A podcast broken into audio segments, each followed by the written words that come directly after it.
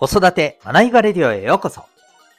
親子の個性、社会性の発揮をサポート。未来の勇者育成コーチの前城秀人です。今日もお聴きいただきありがとうございます。親と子供のコーチングを通して、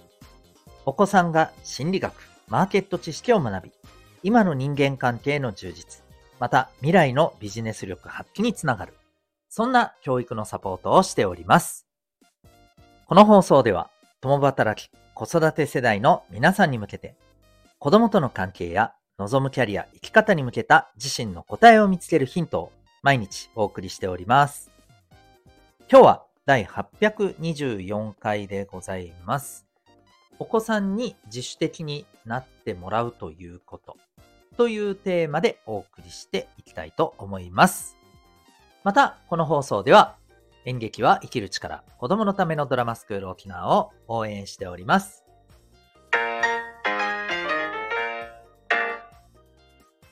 それでは今日のテーマに行きたいと思います。お子さんに自分で考えて行動できる人に早く育ってほしい。そんな風に思っていらっしゃるお母さんお父さんたくさんいらっしゃるのではないでしょうか。やっぱりお子さんが自分で考えてまあ、行動できるようになると、まあ、やっぱりね、頼もしくなりますし、まあ、ほっとする部分もありますよね。うん。また、まあ、あの、もうこれは本当えー、現実的な話、楽になるっていうのもあると思いますよね。もういちいちああしなさい、こうしなさい言わないといけないのか、もう大変みたいなね、ところから、まあ、脱却もできますよね。うん。ただ、ここ、ぜひですね、これはもう親の視点としてですね、注意していただきたいところなんですけど、お子さんに早く自主的になってほしいなぁと、えー、思っていらっしゃる一方で、うーん、まあ、正確には自主的に自分が思ってる通りに動いてもらえるようになってほしいな、と思っていませんか？わかります？つまり、自主的に考えて、こう、行動するようなことが増えていくということは、まあ、どうなるかもちろんわからないですけど、おそらくは、親のこういうふうに行動してほしいんだけどなっていうこととは違う方向に行くことが増えるということなんですよ。で、もっと言うと、自主的な、こう、行動っていうものを、まあ、あの、望んでいくのであれば、それをですね、私たちは、まあ、きちんと受け止めていかないといけないということなんですね。それを、いやいやいや、ちょっと待って、そうじゃないと。自分で考えて動いてくれとは言ったけど、そう動いてほしいなんてことは思ってない。こう動きなさい。みたいなね、感じだとしたら、それは自主的じゃないよなという話なんですよね。うん。つまり、お子さんが、まあ自分で考えて、ね、自分の、まあ人生を歩んでいこうとするのであれば、それは、私たちがこうなってくれたら一番理想的だけどなって思う方向にはまあ、いかないことがもう多分ほとんどであると思った方がいいと思うんですよね。で、もし、そのお子さんがですよ、えー、そんな私たちの期待というものを、えー、しっかりと感じて、私たちの期待に120%応えるための人生を歩むとしたらどうですか？それ嬉しいですか？うん。もし、えー、まあ今私たちはもうね、だいぶ人生30年、40年、50年になってると思うんですけど、もし、あの、それが、えす、べて、ほぼすべてが、えー、親に期待されたことに応えるための人生だったら、それ、どうでしょうか？もしですね、まあ、これが、あの、いや、それこそが私にとっても100%幸せな人生ですと、まあ、思われる方ももしかしたらいらっしゃるのかもしれませんけど、もしそうか、いや、それはちょっとって思うのであればですね、そうなんですよ。お子さんに結局それを、あの、同じことをじゃあ、ね、やっぱりこう、あの、押し付けるのはどうかっていう結論になりますよね。うん。ですのでね、ぜひ、えー、ここはね、あの、お子さんに自主性をこう育みたいというのであれば、一方で、まあ、その一面っていうところも、まあ、きちんとやっぱり受け止めることが必要だと思うんですよ。で、まあ、この話、何を今更お前は、あの、当たり前のことを言ってるんだと、あの、思っていらっしゃる方はもう何の心配もないと思うんですけどね。うん。おそらくそういう風な心持ちでお子さんと接してらっしゃるとは思うので。ただ、ただですよ。もう一つ、逆方向のところで、えー、僕はやっぱりこう、こっちも気になるということはお伝えしておきたいなと思うんですよ。つまり何かというと、確かにお子さんが自主的にね、まあ、人生動いていくのであれば、うん、もちろんね、それはもう、あとはお子さんが自分で体験して、えー、ね、そこでお子さんが何をどう受け止めて、そこにまたどう、あの、それを成長にし、えの自分の成長の糧にしていくかっていうのはもうお子さん次第なわけですよね。うん。で、あの、要するに何が言いたいのかというと、まあ、それはもうお子さんの人生だからと言って、じゃあ、私たちが何言ったって無駄なんだから。っていうのはまた違うと思うんですよね。うん。つまり、私たちの経験から、うん、ここの、こういう場面に関しては、このような知識を、えー、活かしてこういうふうに行動することが、おそらく望ましい方向に行くんじゃないかね、と思った、いわばまあ、あのー、知識、知恵っていうものはちゃんとシェアすることが大事だと思うんですよ。ちゃんと伝えることが大事だと思うんですよ。その上で、えー、お子さんが、まあ、どう、それをね、判断するかっていうことは、まあ、もちろん最終的にはお子さん次第だと思うんですよ。うん。つまり、これ結局バランスだと思うんですよね。基本的にはお子さんが自主的に考えて自分の人生を作っていくっていうことが、えー、間違いなく大事です。いつまでも私たち親がいるわけではないですから。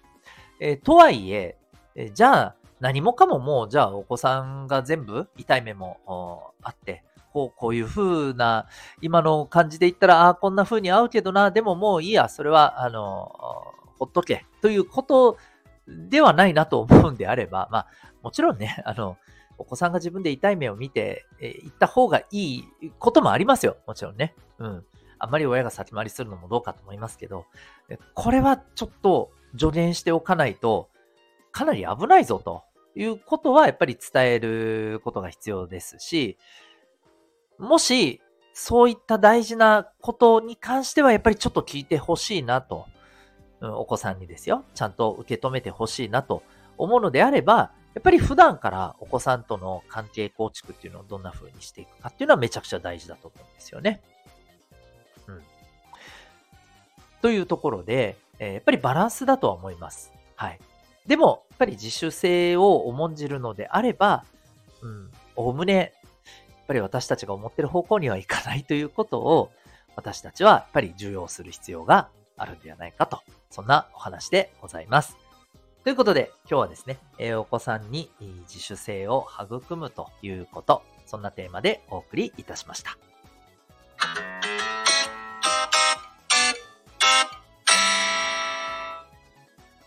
ここでお知らせをさせてください。え2024年、お子さんに、えいろんなことに、新しいことにも挑戦してもらいたい。そんな風に思っていらっしゃる、え、小中高生のお母さんお父さんに特にお聞きいただけたらと思います。えー、いろんなことにやっぱりチャレンジしてほしいですよね。私も、あのー、一人のえ、父親として、えー、やっぱりこう子供に対してそう思っていますし、関わっている、え、小中高生の皆さんに対してもやっぱりそのように思っています。一方で、えっ、と、もし、まあ特にね、え親としてお子さんにそれを望むのであればですね、まず、私たちがいろんなことに挑戦しているのかということを、まず鑑みる必要があるのではないでしょうか。私たちも子供の頃にですね、え、お父さんだってやってないさ、お母さんだってできてないさ、なんて口答えしてませんでしたか？はい。まあ、ね、もちろんただのへりくつの場合もありますけど、でもあれって、ある意味まあごもっともな、ね、あの反応ですよね。特にこのチャレンジっていう部分に関しては、ね、めちゃくちゃ言えると思うんですよ。うん。いや、めんどくさいからやらないとかね、あの、こう、休みの日とか、もうね、特に何をするでもなく、だらだらと、疲れてんだよ、みたいな。まあもちろんね、疲れてはいると思いますよ。僕も疲れてます。はい。ですけど、ね、そんな感じで、お前、お前は挑戦しろとか言っても、いや、何言ってるんですか？っていう話じゃないですか。うん、正直僕はちょっとそれだと、うん、ちょっと恥ずかしくて言えないなって思うんですよね。うん。まあ、ですから、やっぱり、私たち自身も親もですね、新しいことに挑戦していくことが重要だと思います。つまり、お子さんだけにではなくですね、親子で新たなことに目標を持ってチャレンジするっていうのがめちゃくちゃ重要だと思うんですよ。うん。で、そんなですね、えー、新しいことにね、目標を持って、えそれに向けて具体的にね、行動を起こしていく。そして、えー、その行動を継続させていく。でもこれって簡単じゃないよな、すぐくじけそうだよな、と、えいうところでですね、そんな親子の皆さんにですね、最適なサポートが、え B カラフルの親子コーチングプログラムセルフアクションコースでございます。このコースはですね、えー、6ヶ月からのプログラムとなっておりまして、えー、うちからリモートで受講することが可能でございます。私、沖縄におりますけども、他県から受けていらっしゃる方もいらっしゃいます。またですね、その内容としましては、えー、まず、えー、個々のですね、えー、生まれ持った個性の診断を皮切りに、え自分が乗り越えるべき課題、達成したい目標を明確にし、そこに向けて、どのように行動し、行動を継続していくか。また、特にお子さんに関しては、その行動結果からどう学んで、え自分の成長につなげるか。まあ、そんな自己成長マインドを、そのお子さんの特性を伸ばす形でですね、え育んでいきます。また、その中ではですね、必要に応じて成功のための習慣であったり、え人間関係に役立つ心理学、えまたマーケット知識、えさらにはですね、えお金に関する学び、はい。今、すごく大事だと言われてますよね。こういったことも取り入れております。ま、つまり、そのお子さんの特性に合わせた形で人間力を育む。まあ、いわば、えー、令和の、えー、帝王学を学べる、まあ、そんな教育サポートだと思っていただいて、え、いいかと思います。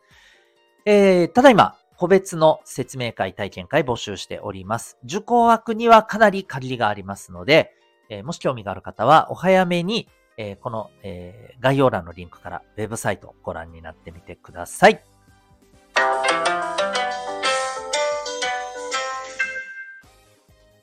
エンディングトークでございます。えー、ここまでお聞きいただきありがとうございます。はい。えっ、ー、と、もう今日のエンディングはあくまで個人的なことだけを言おうと思ってるんですけど、えっと、三が日をこう超えてですね、一つ嬉しかったことがえー、正月太りをですね、えー、上手に免れたということですね。はい。まあ、かといって無理してね、食べなかったとか、全然そんなこともないんですよ。ちゃんと食べるものは食べて、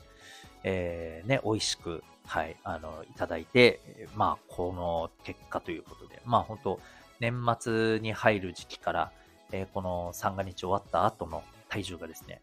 えー、ほぼ変わりません。はい、むしろ、あの、厳密に言うと 300g 減ったぐらいです。っていうね。あの、なで、何の変哲もないことをしてるんですよ。本当に体重、体脂肪を毎日測って、適度な、ね、朝晩のこう柔軟や運動をして、で、まあ、食べ方をちょっと気をつけてぐらい、まあ、ちゃんとよく噛むとかね。もう本当そのぐらいですよ。それでこんなにね、あの、効果が出るんだったら、いや、本当ね、やっぱり毎日のちょっとしたことの習慣って重要だなって思いましたね。うん、あの、それこそ、えー、例年多分2、3キロここで増えてましたからね。はい。というわけで、えー、そんなささやかな、うん、良かったなと思う出来事の報告でございました。えー、それでは最後までお聴きいただきありがとうございました。また次回の放送でお会いいたしましょう。学びようき一日を